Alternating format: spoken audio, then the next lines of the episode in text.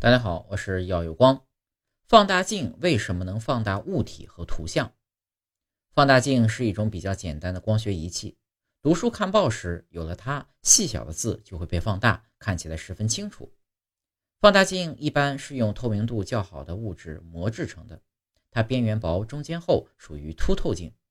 它的两个表面可以都是球面，也可以一面是球面，而另一面是平面。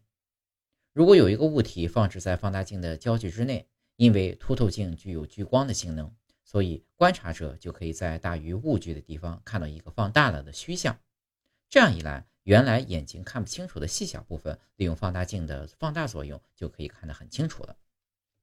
用放大镜看物像，物像应放在焦距之内，放大镜的焦距应在一到十厘米之间，明视距离为二十五厘米，因此放大镜的放大率在二点五到二十五倍之间。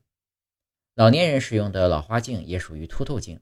众所周知，物体发出的光只有先经过眼球中的晶状体折射，然后汇聚到眼球后壁的视网膜上，才能够被看清楚。如果看很远的物体，眼睛可以处于松弛状态，在视网膜上形成清晰的像；但是如果看近处的物体，就需要依靠肌肉的力量来增大晶状体的曲率。